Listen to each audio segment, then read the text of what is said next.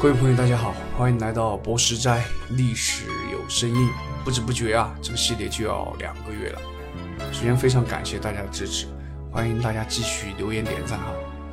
上一期啊提意见的朋友挺多的，我慢慢消化一下。这一期我就不露面了，尽量找史料，找不到就空镜头带过哈，大家多担待。好了，我们接着上一期讲。上一期我们说到康梁二人逃到国外后啊，就搞保皇会，把慈禧气得不行。慈禧此时就想拉拢孙中山，打压康梁二人。但是孙中山是个真君子啊，即使与康梁二人政见不合，但是并没有出卖他们。此时的孙中山其实还抱有和康有为合作的希望，他将策划第二次起义。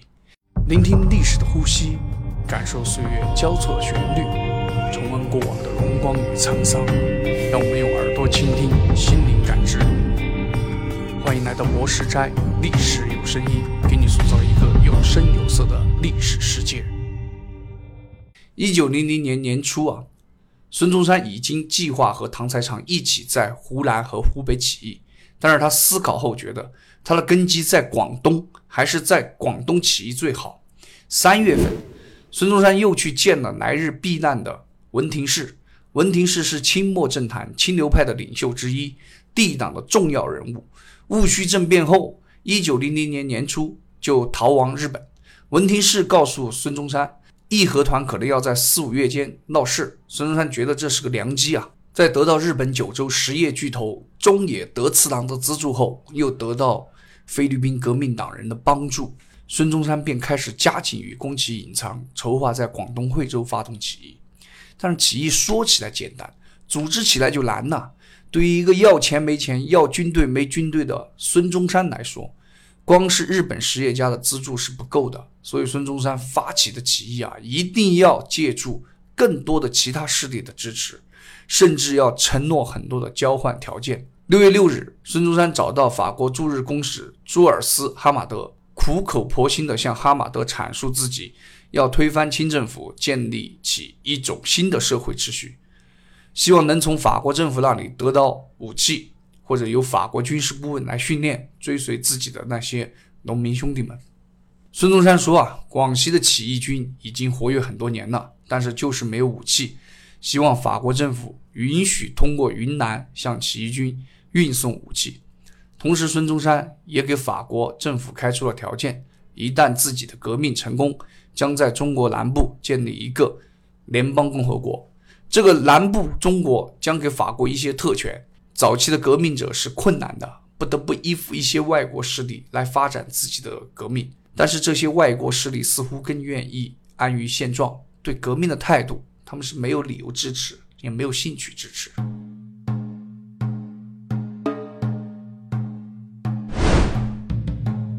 六月十七日，孙中山带着郑世良、宫崎隐藏、青藤信七郎。内田良平等人就到达了香港海面。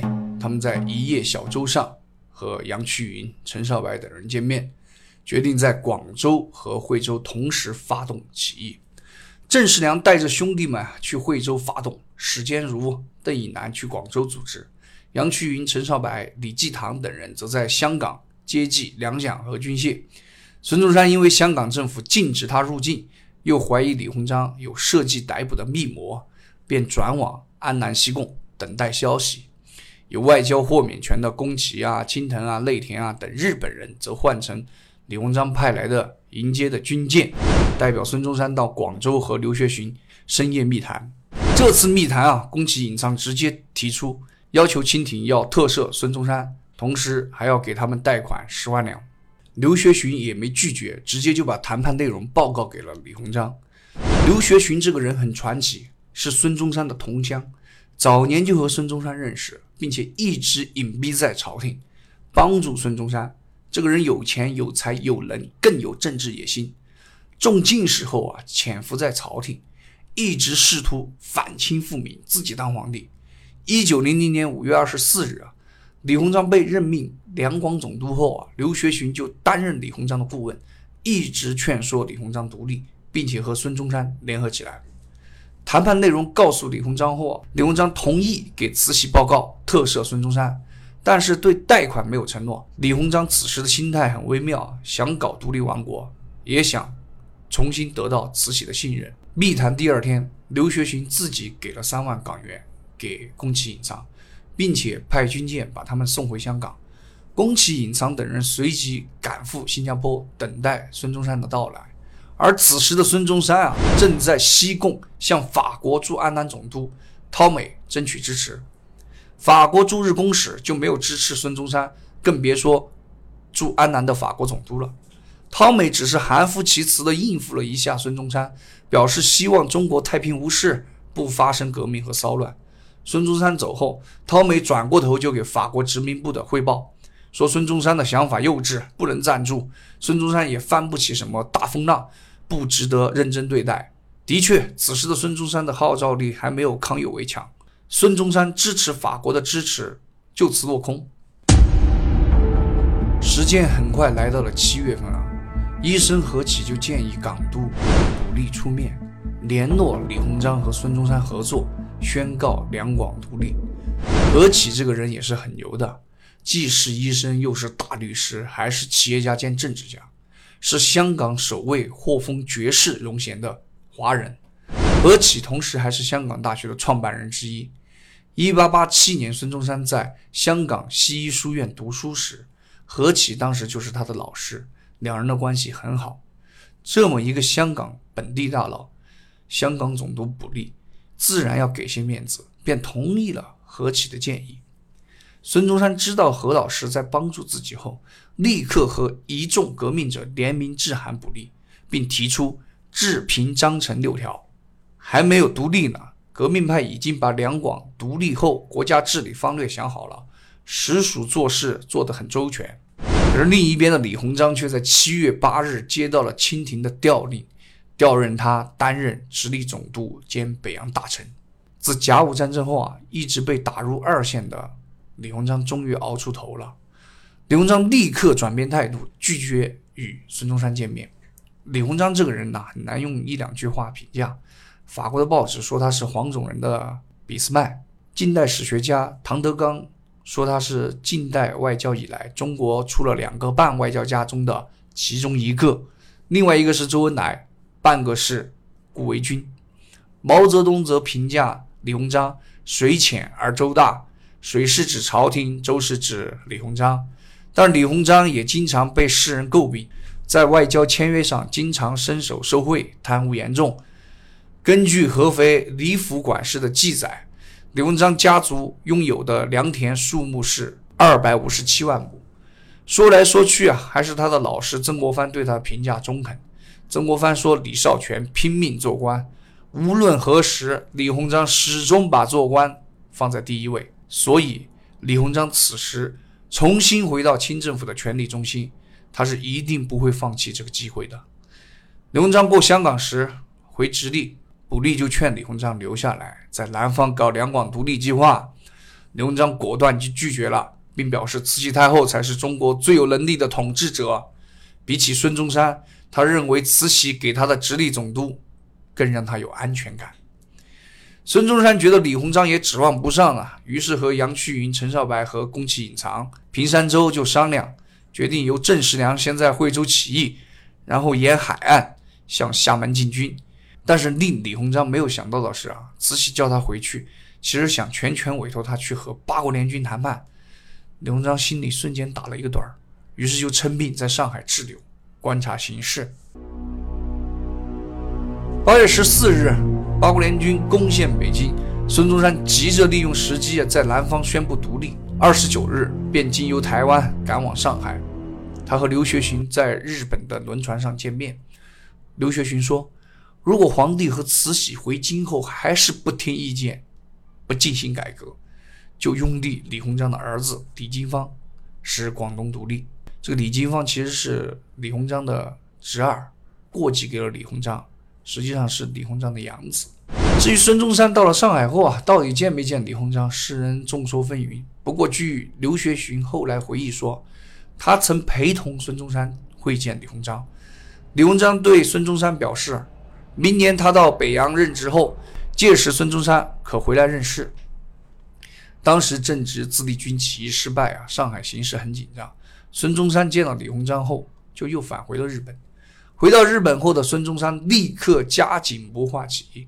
他致函刘学询，告诉刘学询，惠州起义的义军已经准备好了，到时候惠州军一起，肇庆、高州等地必将响应。孙中山还说啊，到时候起义成功，可以设立由五人组成的临时政府，主政的一人要么当总统，要么当帝王。关于老大一职，孙中山还特别说明，本来是想请这个李鸿章担任的，但是李鸿章已经接受了清廷的任命，因此决定改推刘学询当老大，其余的内政、外政、财政分别由盛宣怀、李济棠、杨衢云担任，孙中山自己则担任兵政。孙中山之所以说老大可以当总统，也可以是帝王，关键是考虑到刘学询啊，刘学询当时很有钱，孙中山离不开他，但是刘学询。又有个帝王梦，孙中山反对帝制，但是权宜之计，为了不得罪刘学询，只能提出或称总统，或称帝王。但是收到信的刘学询既没拒绝，也没接受。九月二十五日，孙中山和内田良平、山田良政等一行赶赴台湾，在台湾储存军械，招收日本退役军人，准备在义军进抵厦门后，即渡过台湾海峡与之会合，然后督师。同时，孙中山又致函刘学询，要他筹点钱支持起义，希望他给刘坤义和张之洞致函，让他们坚守阵地，抵御外国联军进入。孙中山可谓是对革命操碎了心，一方面要组织起义，筹措军饷，还要担心外国联军要是来了怎么办，自己又没有能力抵御，只能希望当时的清军总督们好好抵御。因为当时几个总督密谋东南互保。孙中山觉得可以利用一下东南互保。我在义和团运动那一期说过，不了解的同志们可以出门右转去看看。十月六日，惠州起义终于爆发。郑世良选定的根据地是惠州龟山一带，其实就是今天的深圳一带。因为这一带三合会和绿林好汉势力深厚，又接近香港，山深林密。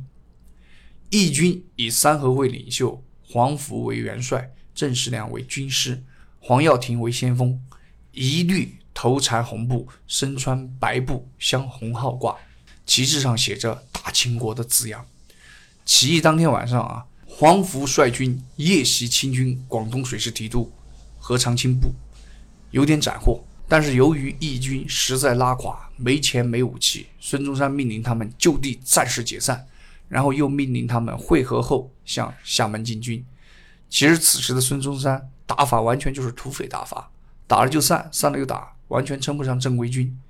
随后义军沿着海岸一路向北，边打边招募义军，竟然还屡获胜利。十月二十一日进军到多处时，义军已经发展到两万多人了。孙中山这边则赶紧和菲律宾独立军代表彭熙联系，他们之前已经商量好了。彭熙答应将一批在日本订购的武器借给中国革命党人使用，但是让孙中山气得吐血的是，由于日本这群政客贪污腐败啊，孙中山派人去取武器的时候才发现，存在仓库的武器均是一堆破铜烂铁。孙中山无奈呀，只能派山田良政去给郑世良传达，政情忽变，外援难期，急至厦门。一无所得，要求郑世良自己决定进退。郑世良此时的心里肯定是想骂爹的，随即便召开军事会议，决定返回根据地，从香港购买军械，然后去新安、虎门和义军会合，进攻广州。但是理想是丰满的，现实是骨感的。会后，义军大部分人就直接解散了，只剩下几百人返回根据地。回到根据地后啊，军饷很快就消耗殆尽。十一月七日，惠州起义军就地解散，郑世良逃亡香港，山田良政在归途中遇害，孙中山也被劝导赶紧离开台湾，搏起来吧。孙中山的第二次起义——惠州起义宣告失败。其实，在郑世良发动惠州起义之时，兴中会另外一位成员史坚如也在广州响应。史坚如是郑世良的左右手，他决定炸死李鸿章的继任者两广总督德寿。他挖通督府衙门的后墙，安放炸药。十月二十八日早晨引爆，但是炸药的质量实在太差了，炸药只是震塌了围墙，德寿从床上掉了下来，屁事没有。第二天，史坚如在前往码头时就被逮捕，十一月九日被清廷砍头，年仅二十一岁。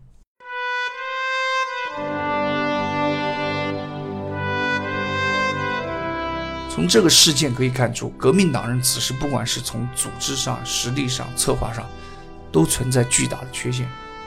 新中会自成立到第二次起义，也仅仅才六年时间，一切条件都不太成熟。